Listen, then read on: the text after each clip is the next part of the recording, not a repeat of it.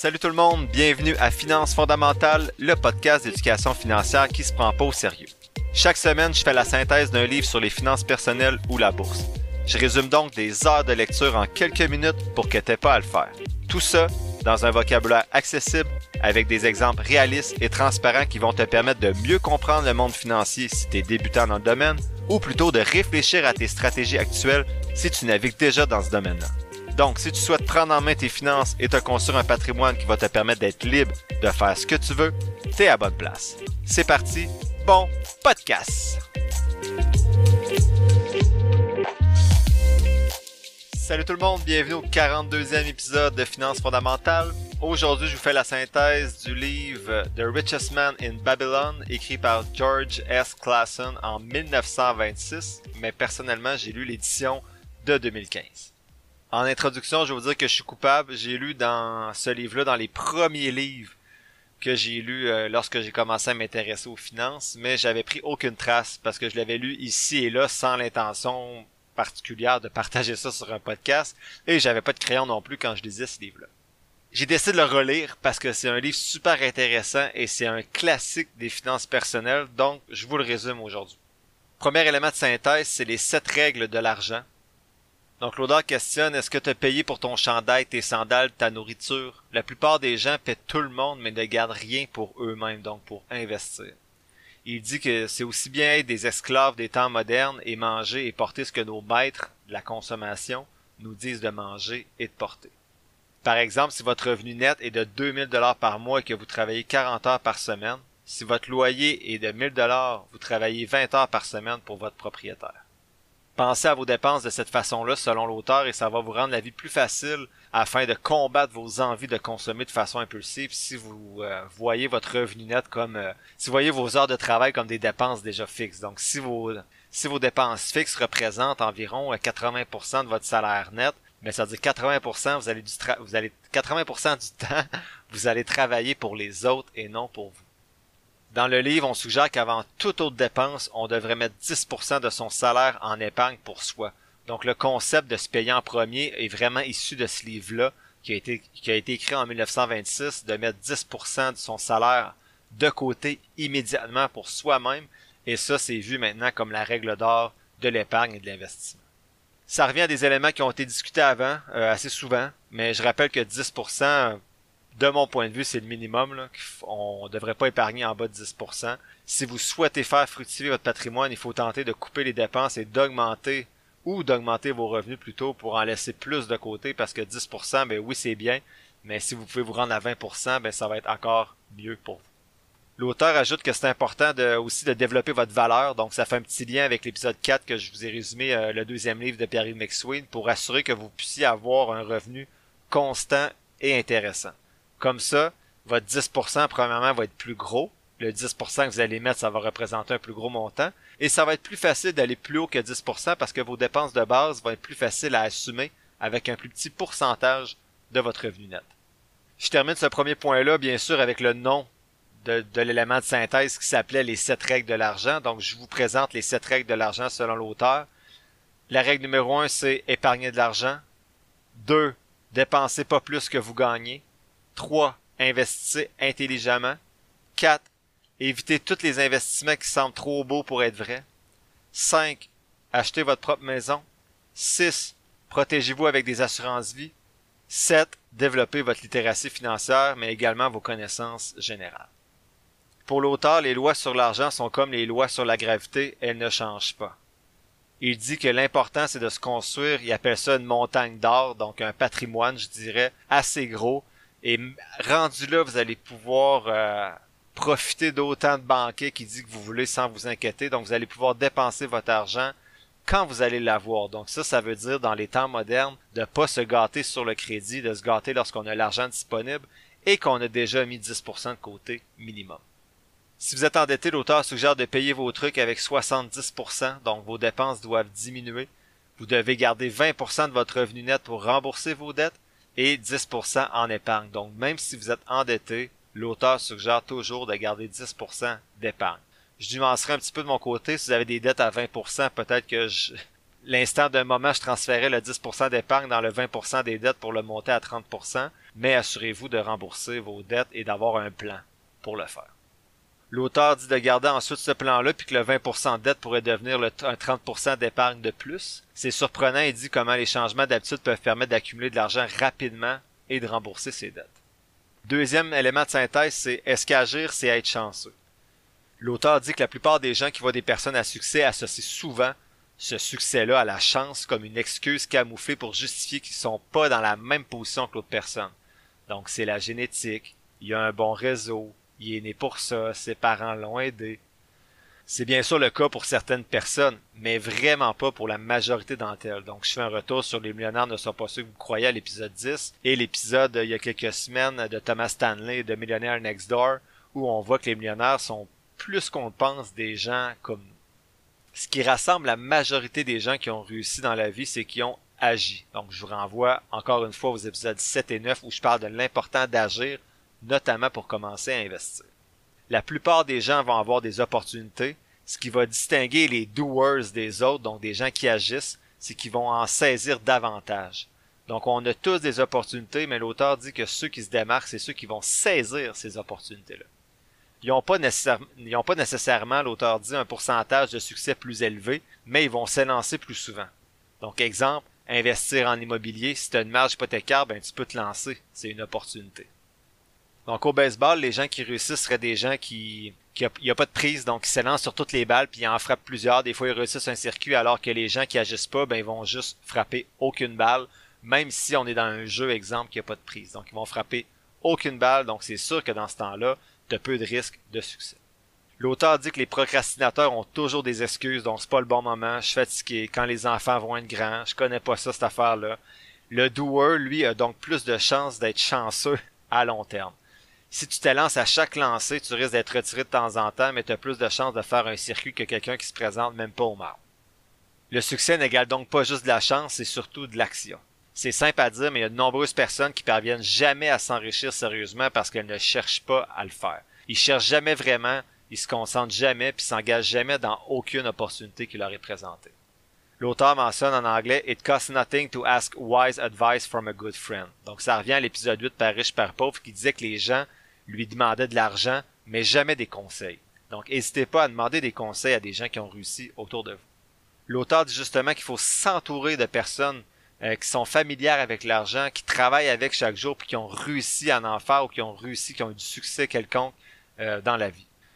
Je dirais plus de s'entourer de gens positifs, pas juste par rapport à l'argent, mais vous comprenez le concept qu'il faut s'entourer de gens euh, auxquels on souhaite s'identifier. Si vous souhaitez aider votre ami selon le livre, le faites pas d'une manière qui vous fasse porter son fardeau. Il existe plusieurs façons d'aider les gens. Vous n'êtes pas obligé de choisir celle qui limite votre temps, votre argent, votre énergie ou votre capacité à prendre soin de vous. Donc, lire entre les lignes ici, j'ai eu des, messages de gens sur Messenger qui avaient prêté des sous à des amis, on va mettre amis entre, guillemets, euh, puis ils n'ont pas retrouvé cet argent-là, puis ils s'inquiètent de jamais le revoir. Donc, c'est un petit peu ça que l'auteur veut dire, c'est que tu peux aider les gens sans porter de fardeau ou sans sacrifier toi-même euh, les ressources que tu as. Enfin, l'auteur dit que les opportunités, uniques euh, sont rares. Donc, exemple, il y a des crises financières qui permettent d'investir à des moments qui sont plus intéressants, comme le COVID récemment, par exemple. Euh, ceux qui ont épargné peuvent en profiter, mais il faut pas avoir peur d'en profiter. Donc, il y en a qui ont des sous de côté, qui ont des marges hypothécaires, qui n'ont pas profité de ces moments-là. Bon, j'en fais partie, là, je connaissais pas beaucoup ça dans le temps, mais euh, il dit que les, on a tous des opportunités, bref, mais il faut les saisir. Troisième élément de synthèse, être riche n'a rien à voir avec votre revenu. Dans son livre, il écrit Un homme demande à un groupe Hier, combien d'entre vous aviez une bourse vide Ils répondent tous oui. Il répond Pourtant, certains d'entre vous gagnent plus, d'autres ont de plus grandes familles à nourrir. Donc voici la vérité révélée par cet homme dans le livre. Ce qu'on appelle nos besoins essentiels vont grossir pour la plupart d'entre vous au même rythme que vos revenus, à moins que vous ne vous y opposiez. Donc l'auteur connaît beaucoup de personnes intelligentes qui gagnent beaucoup d'argent, mais n'ont pourtant aucun actif net réel. Chaque fois que leur salaire augmente, ils dépensent dans un bateau, une voiture plus récente ou un plus gros logement. L'auteur de l'édition 2015, bien sûr, c'est pas celui de 1926 qui parlait de bateaux et de voitures euh, récentes. Euh, il dit que ces gens-là finissent souvent avec plus d'abonnements que d'amis réels et souvent une tonne d'objets qu'ils n'utilisent jamais réellement à cause d'achats compulsifs. Moi, c'est vraiment ce bout-là que j'ai des amis qui gagnent mon salaire depuis qu'ils ont 22 ans, soit 7 ans avant que moi je finisse mes études, et ils ont toujours un actif net inférieur à 5000 dollars. Et ça, c'est pour ceux qui ont qui sont pas dans le négatif. Il s'en va où cet argent-là? Ils ont pas plus d'enfants que moi, ils font pas plus de voyages. Où va cet argent? Quand t'as pas de budget ou tu suis pas tes dépenses? C'est difficile à savoir et prudent. Je dis pas qu'avoir un, actif net en bas de, de 5000 dollars à 35 ans, c'est gênant ou c'est pas correct, mais ça dépend des objectifs que tu vas atteindre plus tard. Si tu écoutes mon podcast, ça veut dire que tu quand même un peu intéressé aux finances, ou si tu es tombé par hasard, tu as quand même duré 12 euh, minutes à peu près, bravo. Mais si tu des objectifs de faire grossir ton patrimoine, d'avoir une certaine liberté financière, ben il faut que ton 5000 dollars commence à grossir euh, dès maintenant. Pour les achats compulsifs, euh, je, regardais un documentaire Netflix il y a plusieurs mois que je vais vous résumer euh, dans des épisodes futurs. Et c'était tellement pas ma réalité que je capotais de voir qu'il y a des gens qui sont accros à Amazon, ça a pas de bon sens. Je me disais, Chris, t'es endetté déjà, puis tu vas dépenser 8, 9 000 piastres par mois sur des cochonneries. Si c'est votre cas, je comprends que ça doit pas être facile, mais aidez-vous, je le sais pas. Débarrassez-vous de votre carte de crédit, effacez vos achats automatiques sur Internet, euh, bref, trouver des solutions parce que c'est vraiment un puissant fond l'achat avec le crédit.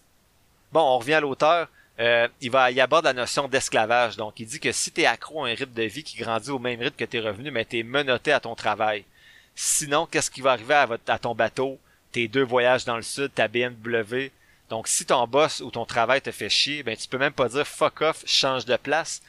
Bon, dans un contexte de pénurie de main-d'œuvre, c'est un peu moins vrai. Tu pourrais peut-être changer de place quand même, mais ça sera pas toujours le cas.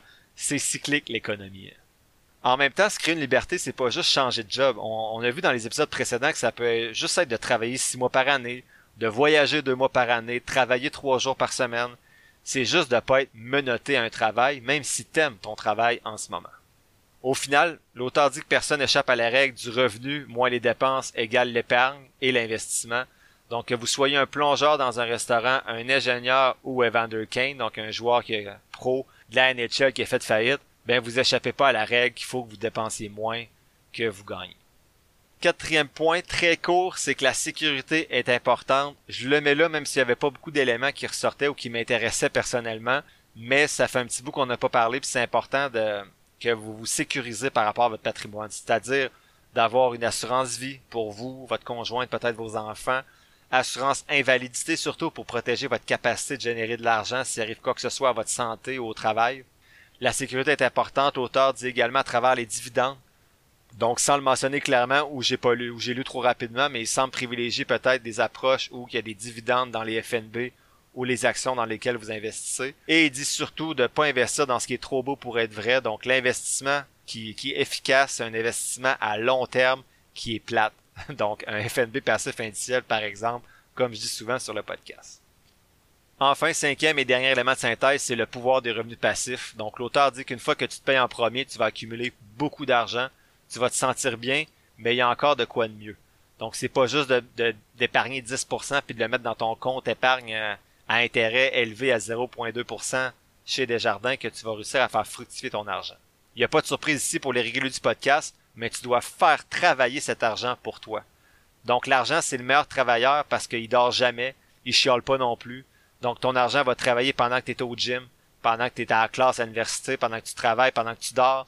Donc l'argent devient ton esclave. Les rôles sont alors inversés et en plus c'est 100% légal et moral.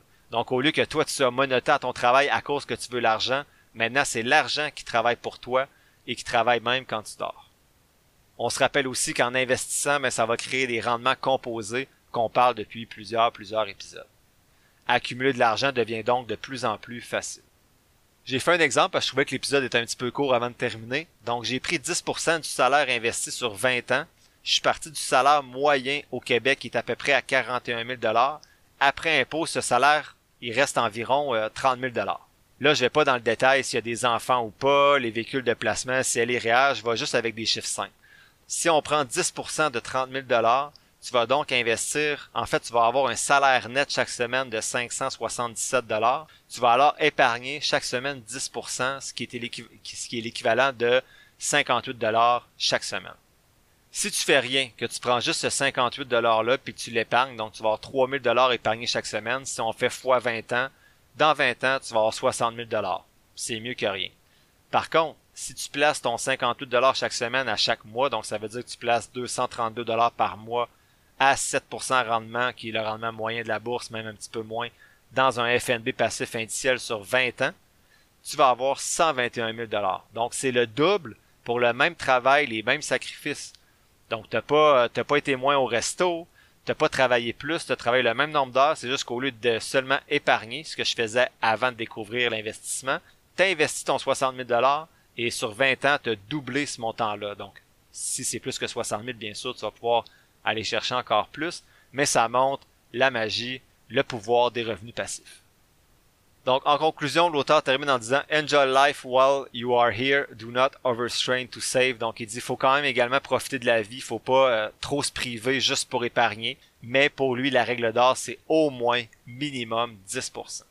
Le livre était déjà intéressant quand j'ai lu la première fois, puis quand j'ai lu une deuxième fois, ben j'ai trouvé que c'était un bon rappel. Euh, mais avec le podcast, je me rends compte qu'on a touché beaucoup de sujets déjà dans ce livre-là. Alors peut-être que c'était moins euh, ma deuxième lecture, elle m'a peut-être moins surprise. On va dire, j'ai appris moins de choses que lorsque, lorsque je l'avais lu la première fois. Mais euh, j'apprécie personnellement toujours ces petits rappels-là au niveau de mes finances. Ça me permet de, de garder la bonne traque. Ce livre-là, c'est souvent un des cinq livres cités comme les meilleurs sur les finances personnelles, pas sur la bourse euh, particulièrement, mais plus sur l'épargne. Je vous le suggère donc si vous êtes rendu à ce stade-là dans votre cheminement, donc que vous essayez d'épargner davantage chaque semaine ou chaque fois que vous recevez votre chèque de paye on reçoit plus vraiment des chèques de paye, là, c'était pas la bonne expression à utiliser, mais bon, vous comprenez. Qu'est-ce que je retiens de ce livre-là? Ben, épargnez et investissez 10% de votre salaire. Ne soyez pas des esclaves de la consommation. Faites plutôt que votre argent euh, soit votre esclave pour qu'elle travaille sans relâche pour vous. La semaine prochaine, je fais la synthèse du livre d'Isabelle Ducasse, écrit en 2017, qui s'intitule Histoire de fric. J'ai divisé ce livre-là en deux épisodes, donc la semaine prochaine, ce sera la première partie. Ce jeudi, je vais partager sur la page Facebook du podcast l'analyse des quatre dernières compagnies sur ma liste potentielle, soit Parex Resources, PXT.TO, Malibu Boats, MBUU, Steel Dynamics, STLD et Pool Corporation, POOL. L'épisode tire à sa fin. Je te remercie d'avoir pris quelques minutes aujourd'hui pour m'écouter. J'espère que les contenus partagés t'auront apporté de la valeur. Si c'est le cas, ou bien que tu trouves que de façon générale, le podcast aide à ta santé financière, tu peux soutenir mon travail de trois façons différentes. D'abord, tu peux t'abonner au podcast pour 3,99 par mois afin d'avoir un accès en plus à un épisode mensuel supplémentaire à chaque premier jeudi du mois. Ensuite, tu peux donner de la visibilité au podcast en le partageant avec ton entourage et sur tes réseaux sociaux ou en cliquant sur le bouton suivre, abonnement ou quelque chose qui ressemble à ça selon la plateforme sur laquelle tu m'écoutes. Ça, ça te coûte rien et ça m'aide beaucoup. Enfin, tu peux nourrir les futurs épisodes en me posant des questions ou en me suggérant des lectures sur la page Facebook du podcast ou par Gmail. Toutes les informations sont quelque part dans la description de l'épisode. Je t'invite justement à t'abonner à la page Facebook du podcast pour avoir accès chaque semaine à l'image synthèse des épisodes et également à l'analyse des compagnies en bourse que j'effectue à l'aide de ma stratégie d'analyse fondamentale. N'oublie pas que je suis pas un expert, prends donc jamais ce que je dis pour du cash, fais toujours tes propres recherches. Sur ce, merci encore pour ton écoute et on se voit dans le prochain épisode de Finances fondamentales.